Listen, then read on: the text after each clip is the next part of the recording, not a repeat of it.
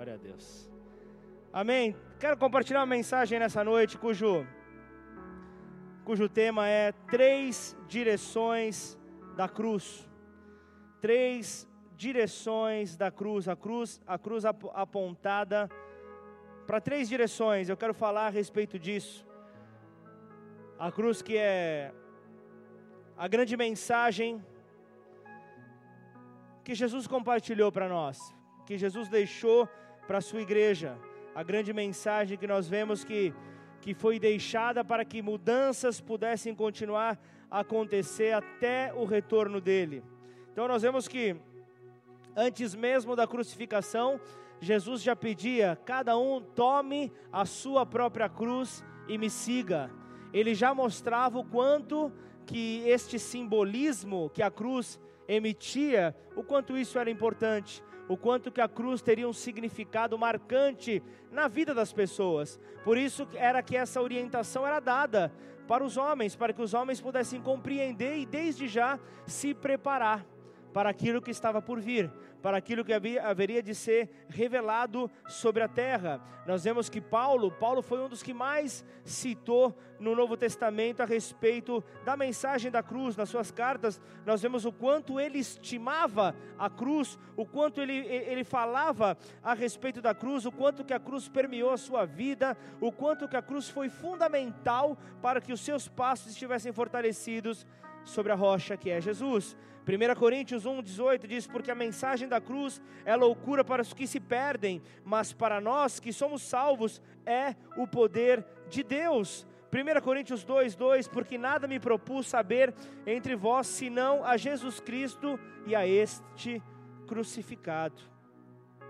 E é este também que, após repreender ao apóstolo Pedro, ele, ele chega e afirma: Já não sou mais eu quem vivo, mas é Cristo que vive em mim, pois eu fui crucificado com Ele.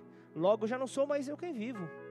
Por isso já não importa mais o que eu penso, o que eu deixo de pensar. É tudo a ver com a mensagem da cruz. Senhor, em nome de Jesus, que nessa noite o Senhor possa falar conosco de uma maneira ímpar, Pai. De uma maneira muito particular com cada filho teu, Pai. Estamos aqui, Senhor, reunidos para receber o que o Senhor tiver para nós aquilo que o Senhor tiver separado para as nossas vidas nesta noite, Pai. Sabemos, ó Deus, que uma semana está para se iniciar e nós queremos que esta mensagem esteja inserida em nós. Queremos, ó Deus, poder estarmos revestidos pelo poder da cruz, pelo poder da ressurreição de Cristo Jesus nela, e então possamos enfrentar, tomar as decisões necessárias e buscar compreender a mensagem que está inserida neste símbolo, Pai o que é que tem para as nossas vidas, o que é que trará de lição para as nossas vidas essas três direções. Por isso, coloca os teus anjos acampados aqui, que eles possam, Senhor, desde já paralisar toda toda distração, tudo aquilo que vem para roubar a tua palavra, Senhor. Em nome de Jesus, que não ganhe espaço neste lugar. Apenas o teu Santo Espírito possa reinar entre nós. Em nome de Jesus. Amém? Dá uma salva de palmas a Deus aí no teu lugar.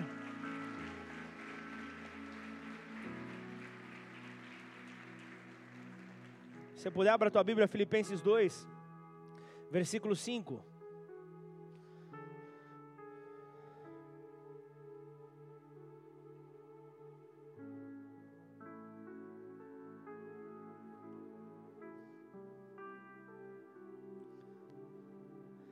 De sorte que haja em vós o mesmo sentimento que houve também em Cristo Jesus.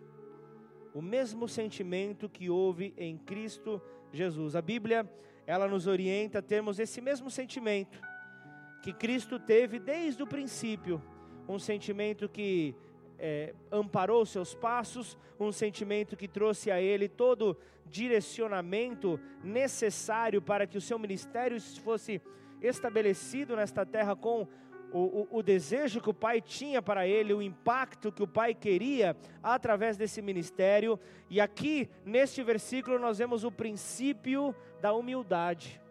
O princípio da humildade inserido, aquele que era revestido de toda a glória dos céus, aquele que era o Deus em forma de homem, 100% homem e 100% Deus. aquele que abriu mão da sua glória para se colocar no nosso lugar. Aquele que abriu mão da glória divina para ser homem. O imortal tornando-se mortal. O máximo de ação de misericórdia sendo representado na atitude de um homem.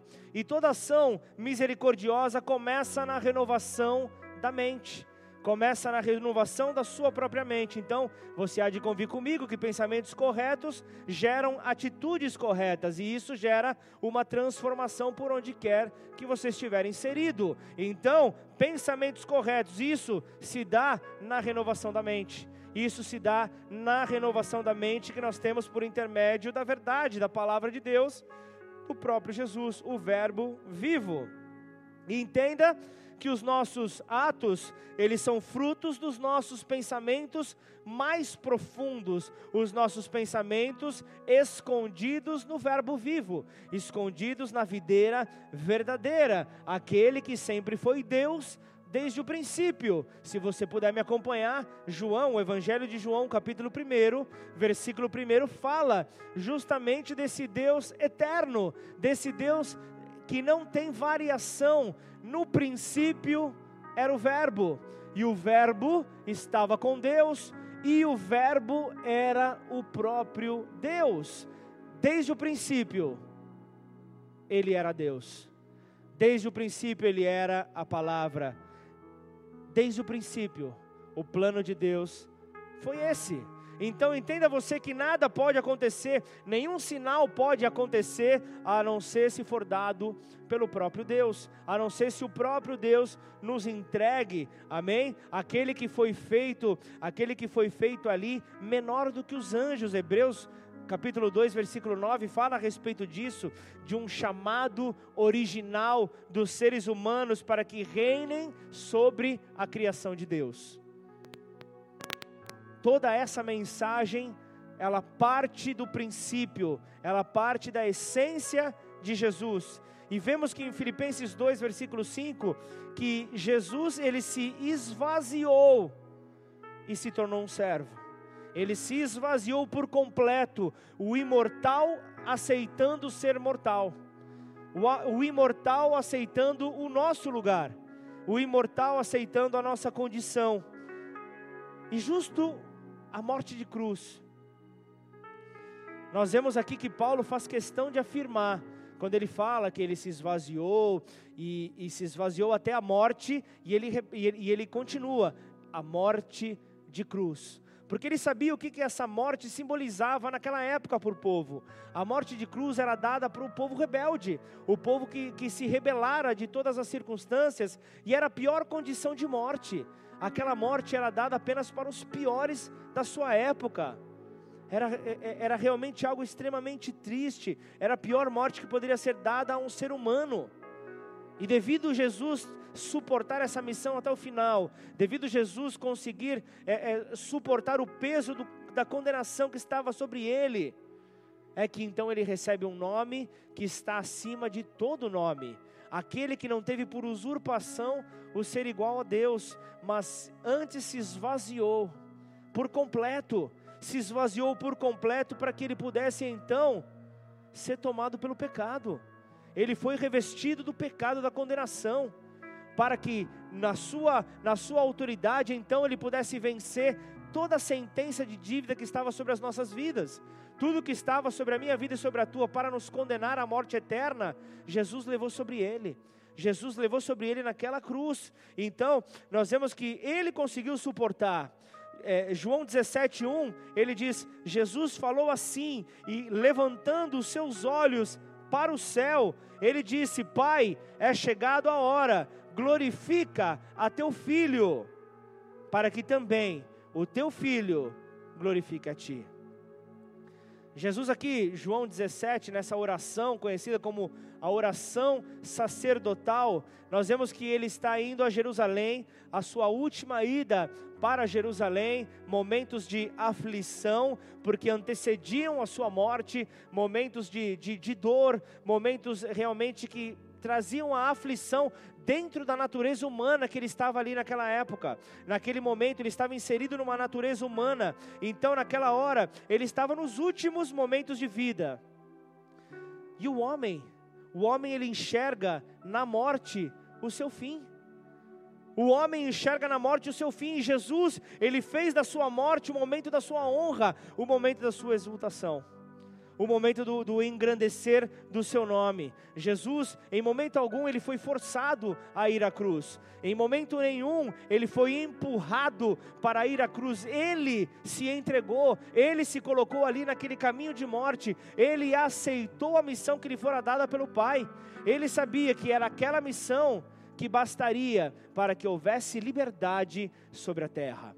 Para que hoje você pudesse estar aqui sentado neste lugar, sem que o peso do pecado te condenasse, porque Jesus já levou sobre si esse peso Hoje você está leve, hoje você está livre, hoje você consegue estar aqui adorando a esse Deus sem nenhum tipo de condenação, com alegria, com alegria. É dessa maneira que você precisa se posicionar, é compreendendo a mensagem da cruz, é dessa forma que você tem que se apresentar, porque assim você recebe o poder do alto, assim você recebe o poder de Deus, aquele que não foi forçado para ir à cruz, aquele que deu a sua vida e era o único que tinha o poder de tomá-la de volta era o único que tinha poder de tomar a sua vida de volta. Atos 2:25 diz porque dele disse Davi: Sempre via diante de mim o Senhor, porque está à minha direita, para que eu não seja comovido. Ele que tinha um planejamento, um planejamento celestial. Ele foi então de maneira consciente, ele sabia o posicionamento dele aqui na terra e ele decidiu ir por nós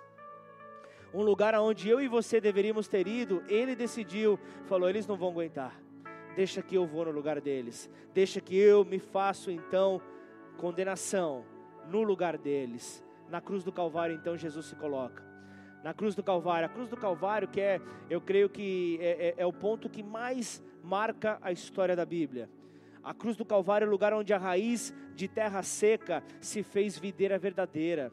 Esse é o poder da cruz do Calvário, o lugar onde o cordeiro se fez leão. A cruz do Calvário é o lugar onde o rei se tornou réu.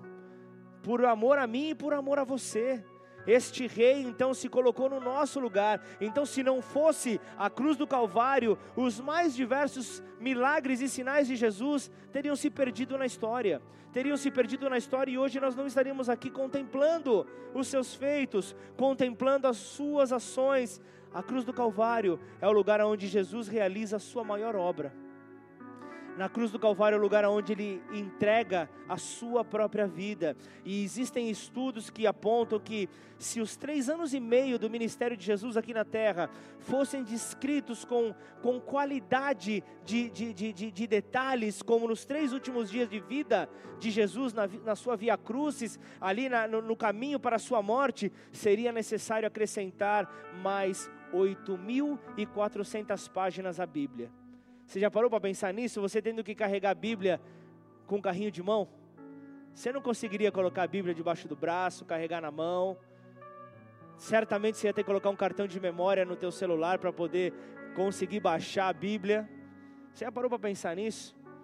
A riqueza de detalhes, então, ela não foi colocada porque era muito mais importante a mensagem da cruz. A cruz sim precisava ser detalhado. Os dias que antecediam então, que antecederam então a morte de Jesus, era muito mais importante ser detalhado, porque todo o foco estava na cruz, no que aconteceria na cruz, no que aconteceria após a cruz. Como isso é importante, como isso marca vidas, como isso realmente transforma as pessoas, por causa da importância da obra que Jesus realizou onde eu e você somos a parte mais importante deste sinal, somos a parte mais importante deste milagre, somos a parte mais importante desta obra, e compreender a obra do Calvário permite que a minha vida seja alcançada, que a tua vida seja alcançada. Por isso, nessa noite eu quero falar sobre as três direções em que a cruz está apontada. Quero começar falando a respeito para baixo. A cruz, ela está apontada para baixo, ela está fincada no chão, ela está bem alicerçada. a cruz apontada para baixo, ela fala da vitória de Jesus Cristo contra Satanás e seus demônios, a vitória de Jesus em favor da vida da igreja.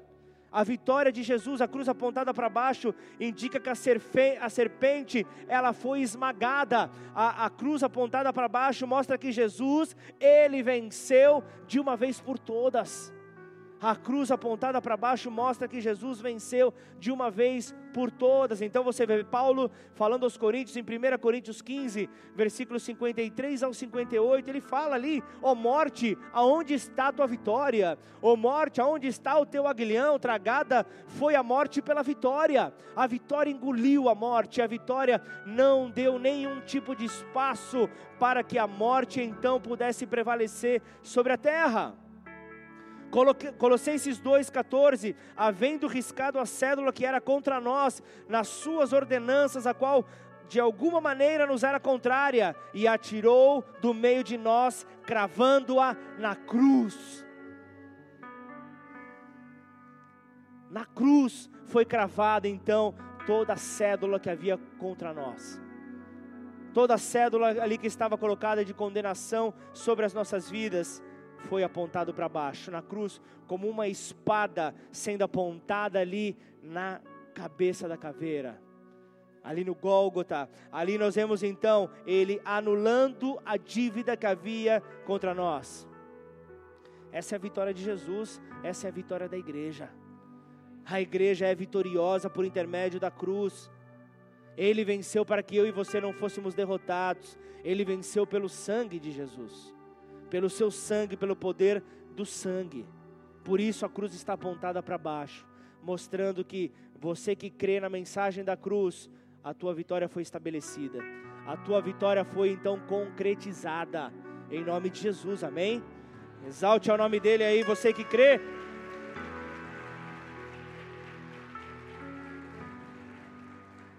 Tem uma segunda direção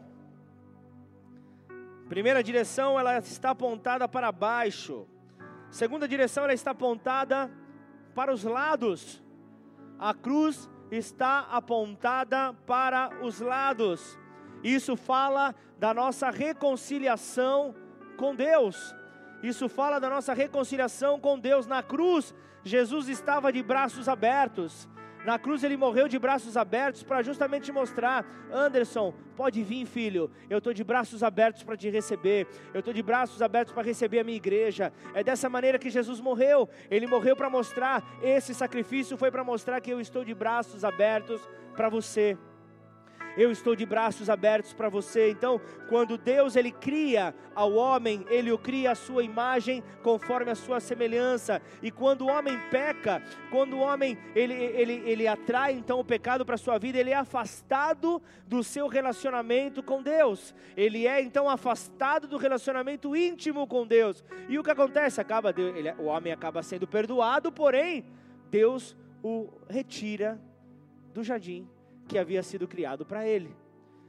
Há consequências do pecado. Deus ele perdoa, perdoa tudo. Maravilha, perdoa os nossos erros, perdoa, mas há uma consequência. Há uma consequência, essa consequência foi a saída do jardim. E ali você vê que uma espada flamejante é colocada pelo próprio Deus ao redor da árvore da vida, e os querubins guardavam o caminho da árvore os querubins guardavam o caminho da árvore, então isso já mostra ali um reposicionamento de Deus para com o plano dele, mas a missão dele iria se cumprir. A missão dele se cumpriu, a vitória foi estabelecida na cruz do Calvário. Seguindo a história, com Moisés, chega em determinado momento, você vê que o Senhor pede: Moisés, prepare para mim um tabernáculo, prepare para mim um lugar para minha adoração. E ele diz: nesse local, coloque um véu. Coloque um véu sobre este local, um véu que vai separar o lugar santo do santíssimo lugar. Esse véu vai mostrar que existem níveis de adoração. Este véu vai mostrar que existem níveis de entrega, níveis de rendição. Ninguém vai mostrar a, maior mensagem: existe um limite. Existe um limite, e no Santo dos Santos, o Santíssimo Lugar, estava a arca estava a arca ali guardada. Ali nós encontramos então a, a vara florescente de Arão, o, o, o, o, irmão de Moisés. Ali havia o maná, por sobre a arca, querubins de ouro estavam ali representando a presença de Deus, guardando o povo de Deus, guardando a arca. Então entenda você que não há, não há comunhão quando Jesus está no Calvário. Ali no Calvário, Jesus precisava passar sozinho. Quando Deus está tratando a tua vida, não adianta, ninguém pode passar por aquilo que você tem que passar. Saiba que o teu tratamento é para você. O teu tratamento, quem pode passar é somente você. Pessoas podem orar por você, mas o teu tratamento com Deus é você e Ele. Você e Ele, não há nada diferente, não há nada que possa ser feito. Então entenda isso, quando Jesus vem e, e, e, mostra isso de uma maneira muito clara, ele diz: Pai, em tuas mãos entrego o meu espírito. E nessa hora, a Bíblia fala que a terra tremeu.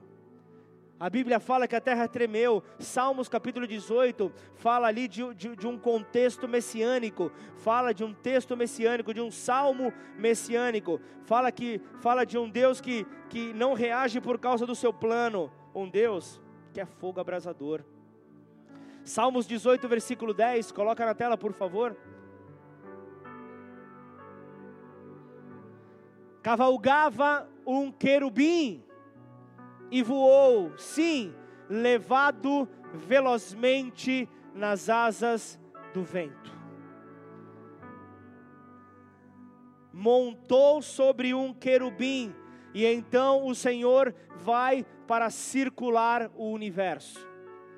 Sobre um querubim, e a Bíblia descreve, depois lê o Salmos 18, a Bíblia descreve que quando o, o, o mestre, quando Jesus circulava a terra, sobre este querubim, o sol se prostra quando ele passa.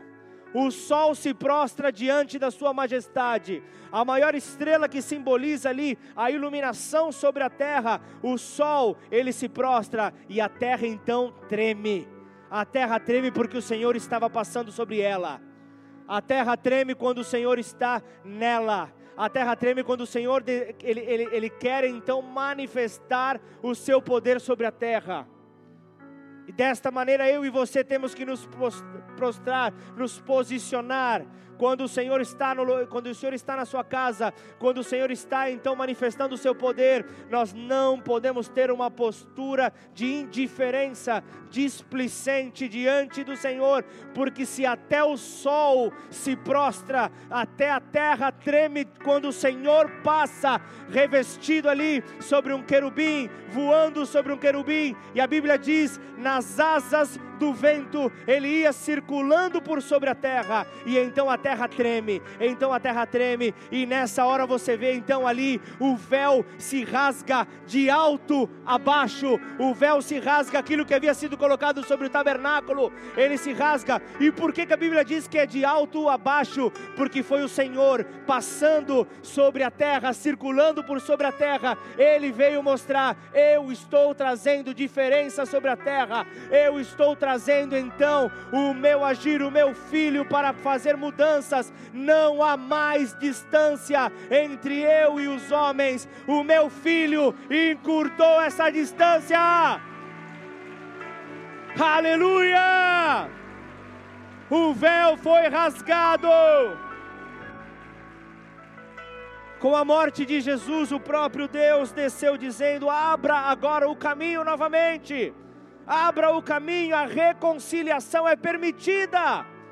A reconciliação por intermédio da cruz do meu filho Jesus é permitida. E a cruz apontando para os lados indica: há um caminho de reconciliação, há um caminho de reaproximação, e esse caminho é Jesus. Este caminho é Jesus, ele te conduz à reaproximação para com o Pai. Aleluia. E tem uma última direção. Aponta para baixo, aonde está a nossa vitória, aponta para os lados, aonde está a nossa reconciliação, mas ela aponta para o alto. A cruz aponta para o céu. A cruz aponta para o lugar da onde ela saiu e para onde ela voltou vitoriosa por intermédio desta ação, e a cruz apontada para cima fala da nossa glorificação com Cristo, a nossa esperança, esperança da glória a esperança da glória. Então Deus, ele vem sobre a terra e ele mostra a sua glória a Israel, o seu povo escolhido por algumas vezes. Ele vem, ele mostra, por exemplo, ele mostra no monte, ele mostra é, na, na arca, ele mostra na tenda da revelação, ele mostra sobre o rosto de Moisés ao descer ali, depois de ele pegar as tábuas é, da, da, com as leis, o, a glória do Senhor estava revestido sobre o rosto, estava sobre o rosto de Moisés e também na nuvem que direcionava o povo naquele deserto. Era a glória, a glória de Deus. A glória de Deus estava ali, o povo de Israel poderia ver a glória de Deus, só que apesar da glória, o povo peca. Apesar da glória, Israel peca, Israel teima, apesar da glória, Israel cai em idolatria e, por consequência, se afasta de Deus. Por consequência, o povo se afasta de Deus. Ezequiel 10, versículo 4: Então se levantou a glória do Senhor de sobre o querubim, indo para a entrada da casa, e encheu-se a casa de uma nuvem e o átrio se encheu de resplendor da glória do Senhor. Muitas pessoas olham para esse versículo e falam: Uau, a casa se encheu da glória, mas na verdade a glória não estava chegando, a glória estava saindo. A glória estava saindo, ela não estava chegando, ela estava partindo por causa da postura do povo. Por causa do pecado, por causa da idolatria do povo de Judá a glória estava de saída. A glória saiu então do Santo dos Santos e foi parar na nave do templo. Ezequiel 10, pula para o versículo 18. Você vai ver a, a movimentação da glória. Então saiu a glória do Senhor da entrada da casa e parou sobre os querubins. E onde os querubins estavam? Estavam ali no templo. Não, continua no 18, continua no 18.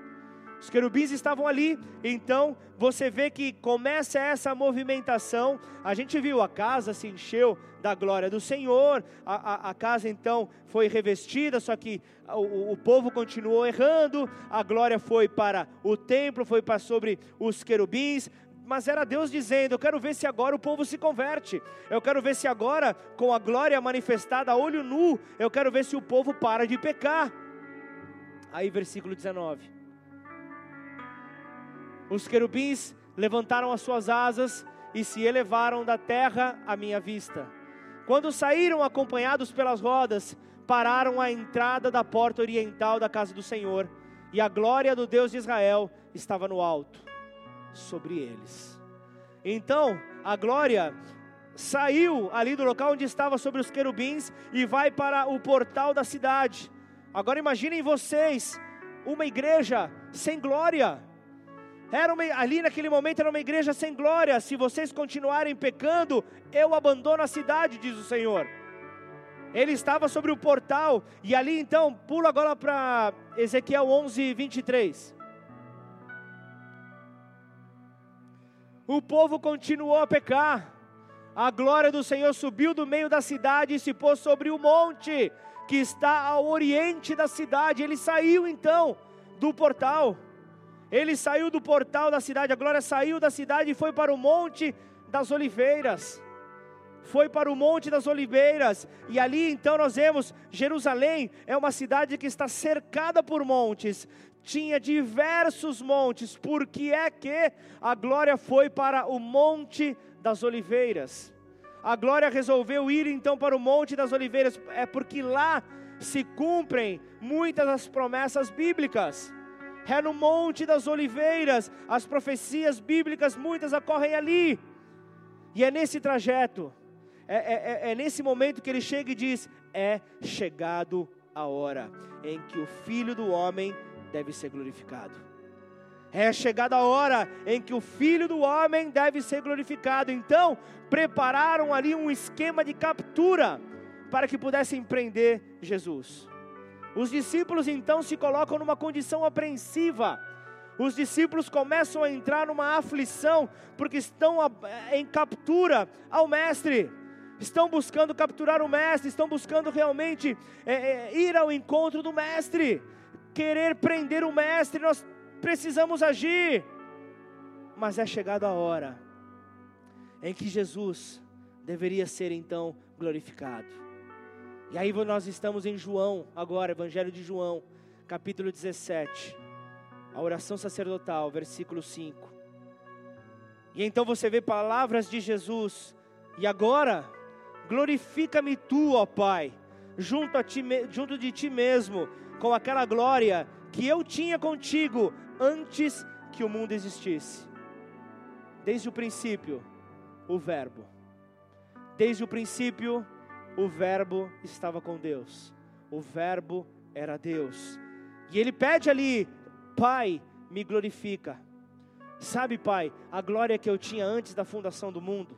Sabe aquela glória que você tinha me revestido e que eu renunciei para me tornar homem? Me glorifica, Pai. Me glorifica, é chegada a hora. Sabe aquela glória que Deus havia falado: Eu não a darei a mais ninguém. É essa glória, Pai. Me reveste dessa glória. Então Jesus vai para o Calvário para morrer. Então Jesus se coloca ali no Calvário para cumprir então o propósito do Pai. O Pai havia estabelecido, era necessário que ele morresse. Mas um pedido de um filho, um pai não nega. Um pai não nega, e, se, e, e certamente se Jesus é, fosse ali esse pedido, um pedido válido para o momento, o pai não se recusaria a derramar a glória sobre a vida do filho. Só que havia uma missão, algo haveria de acontecer. Havia o plano do Pai. Jesus não podia morrer em glória, vocês conseguem entender isso ou não? Ele precisa morrer com o peso da condenação sobre ele. Ele não podia morrer como um rei ali naquele local. Ele não podia morrer revestido de glória.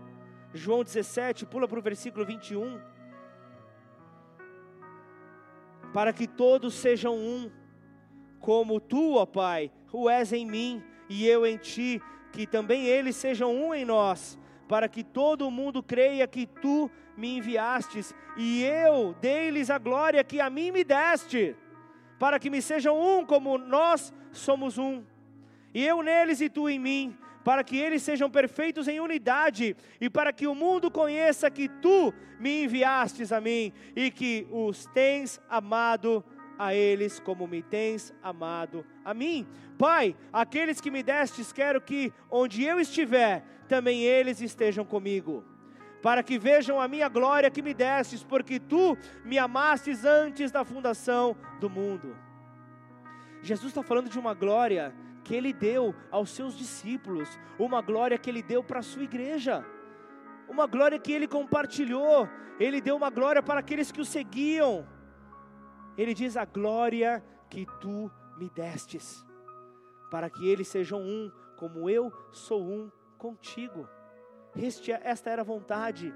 A Bíblia é maravilhosa, a palavra de Deus é maravilhosa. Então, aonde você chega, a glória de Deus chega com você, porque quando Cristo ele é, então ele, ele, ele vem, ele ressurge então ali daquela morte, ele ressuscita ali naquela hora ele então é, é a, a glória vem sobre ele, o poder da ressurreição vem sobre todos nós.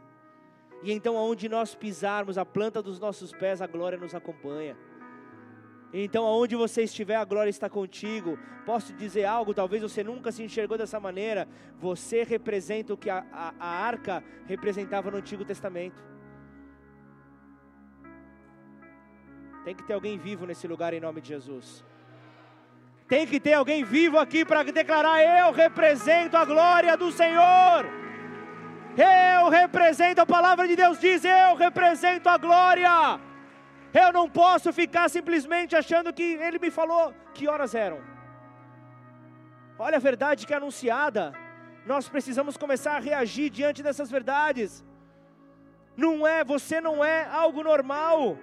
Você é o que a, a, arca simbolizava no Antigo Testamento, porque aonde a arca ia representava a glória de Deus, e aonde você vai, você representa a glória de Deus. Você representa essa glória, a glória hoje está em você.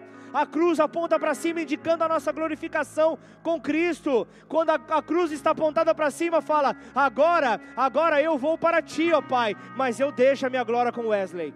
Eu deixo a minha glória com Daniel. Eu deixo a minha glória aqui com cada um de vocês. Eu deixo a minha glória com aqueles que me seguem, com aqueles que creem em mim. A glória está então sobre estes. Agora tudo muda. Agora a história muda. A cruz está apontando para cima, identificando a nossa glorificação com Cristo.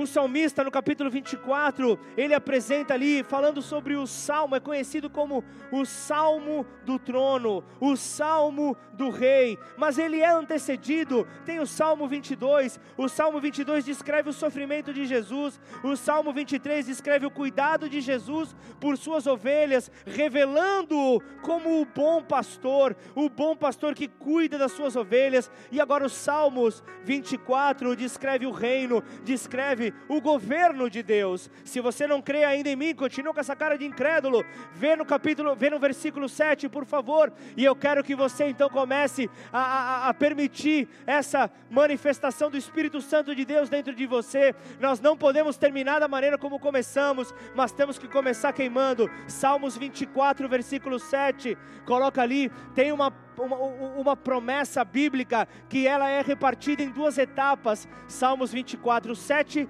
e 8, uma parte, Salmos 24, 9 e 10, a outra parte. Ele diz: Levantai, ó portas, as vossas cabeças, levantai-vos, ó portais eternos, para que entre o Rei da Glória. 8 quem é o Rei da Glória? O Senhor, forte e poderoso, o Senhor poderoso nas batalhas. Isso acontece na ressurreição de Jesus. Isso já aconteceu. As portas se levantaram, as cabeças se levantaram, os portais eternos se levantaram e eis que entrou o Rei da Glória.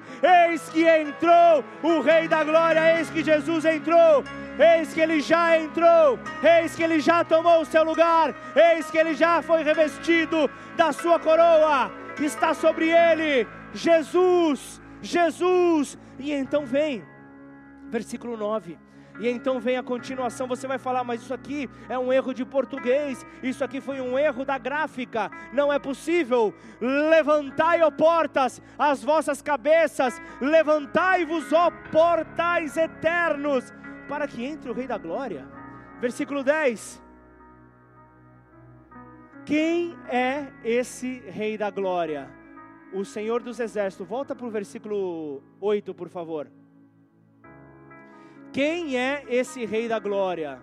O Senhor forte e poderoso. O Senhor forte e poderoso nas batalhas. Agora, versículo 10. Aqui já aparece outro Senhor. Vocês conseguem ver ou não? Aqui, talvez você lê de uma maneira tão rápida que você não pega os detalhes da palavra de Deus. Aqui ele já fala de uma segunda parte, de uma segunda profecia bíblica. O Senhor dos exércitos, ele é o Rei da Glória. É uma segunda parte que nós vemos aqui, uma profecia se cumprindo em dois tempos. Uma já se cumpriu com Jesus. Agora, o versículo 9 e versículo 10, quando se cumprir, ei, eu e você estaremos lá eu e você estaremos lá, chegando aos céus com a igreja, com a igreja do Deus vivo. Eu e você estaremos lá.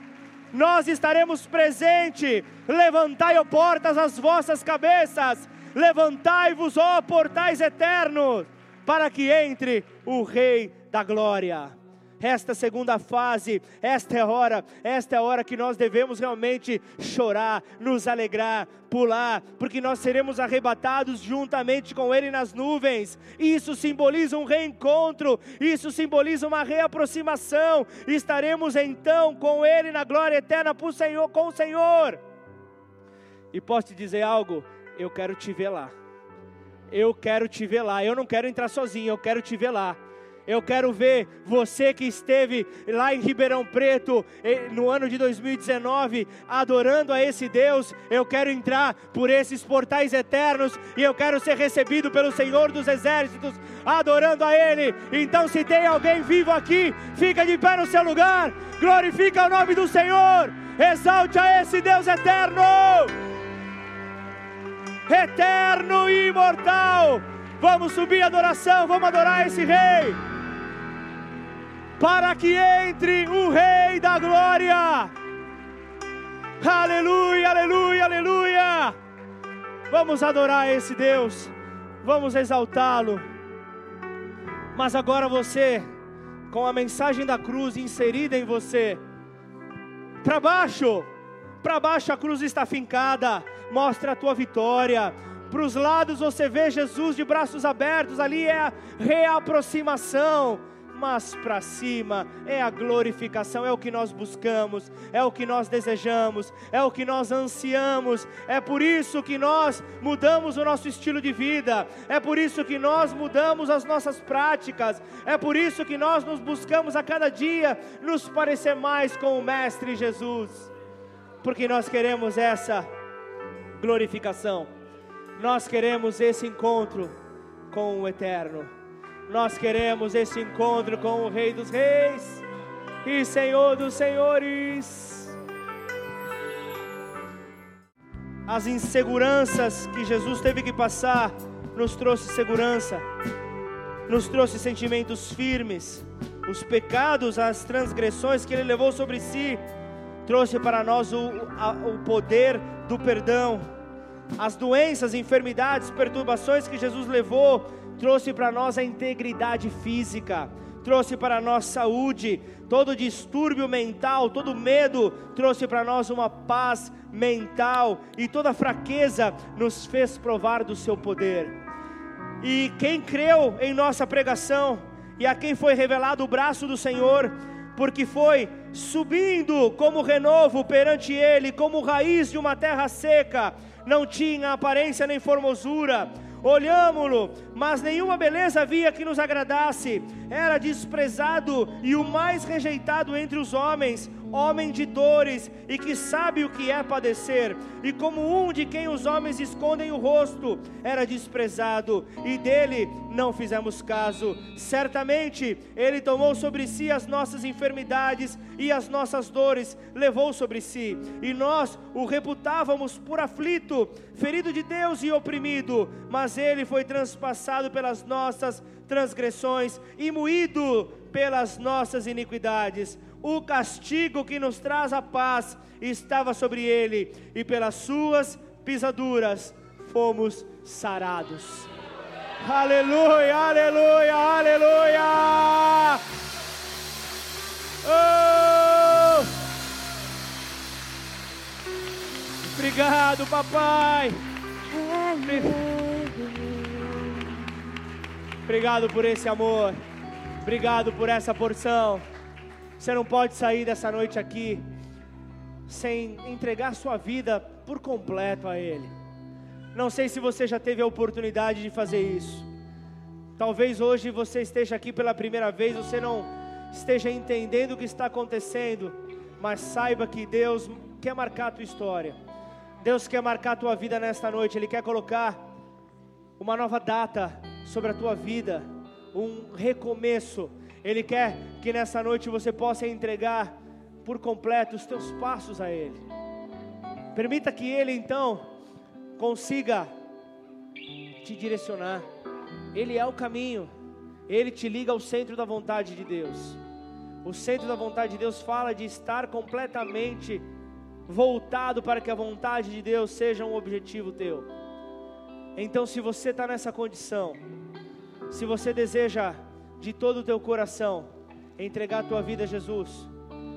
Eu não vou poder te prometer que a tua vida vai ser transformada nesta hora, mas você está dando um passo em direção à vontade do Pai. Você está indo em direção ao Pai, dizendo: Eu quero ter a minha vida transformada. Eu quero ter a minha vida impactada pelo teu amor, pelo teu perdão. Eu quero ter a minha vida impactada por essas direções que a cruz está apontada. Eu quero ter a minha vida transformada, eu quero ver a minha família transformada. Eu quero ver tudo aquilo que se relaciona comigo sendo transformado. Em nome de Jesus, essa é a hora onde você que é desta casa, fica atento. Essa é a hora onde você que é dessa casa não deixa ser roubado por nada. Pode ser o mais lindo, o, o, o mais atrativo. Esta é a hora onde a intercessão precisa ocorrer Esta é a hora onde você precisa se posicionar em intercessão. Você precisa acordar, ei, a mensagem da cruz está aí. A mensagem da cruz foi colocada, a mensagem da cruz foi direcionada, e nessa hora eu quero que a minha vida esteja com Ele, que a minha vida esteja direcionada com Ele. Eu quero que você, que ainda não teve esse privilégio, essa oportunidade de se entregar, eu quero que você se entregue.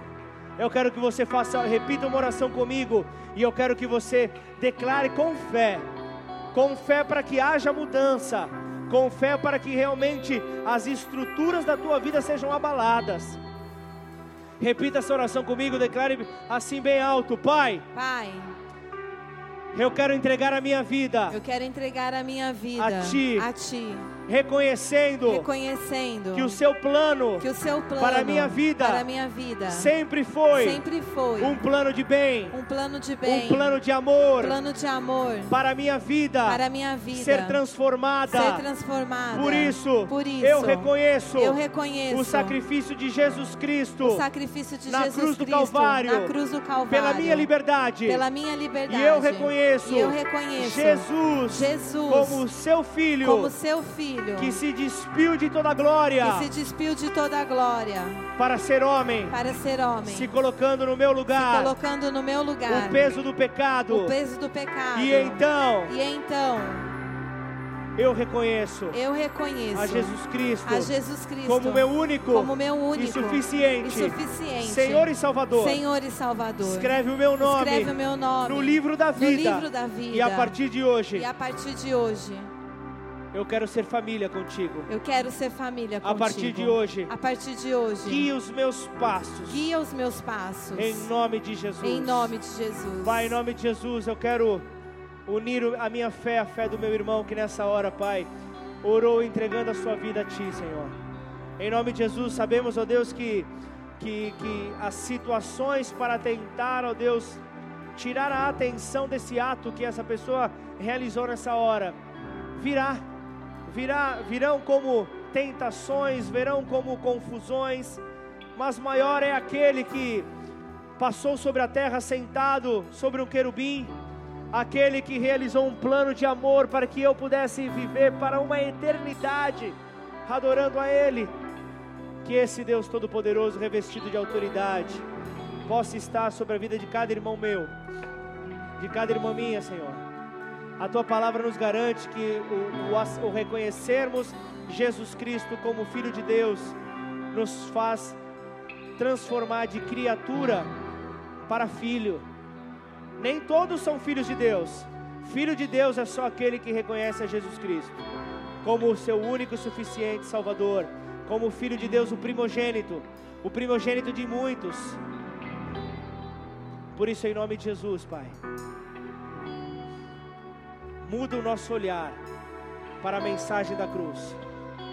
Muda o nosso olhar, Senhor, porque se o nosso olhar estiver transformado em relação à mensagem da cruz, quando houver, ó Pai, ceia, quando houver batismo, serão eventos, ó Pai, que marcarão, ó Pai, o desejo no nosso coração de estarmos presentes, porque nós fizemos parte, Senhor, desse sofrimento, mas também com a cruz direcionada para cima, nós somos parte da tua glorificação. Nós somos glorificados contigo. Por isso, Pai, nós queremos assim, Senhor, como a tua igreja, Pai. Nós queremos, ó Deus, reconhecer o teu, o, o, o teu crescimento, o teu aparecimento, Pai.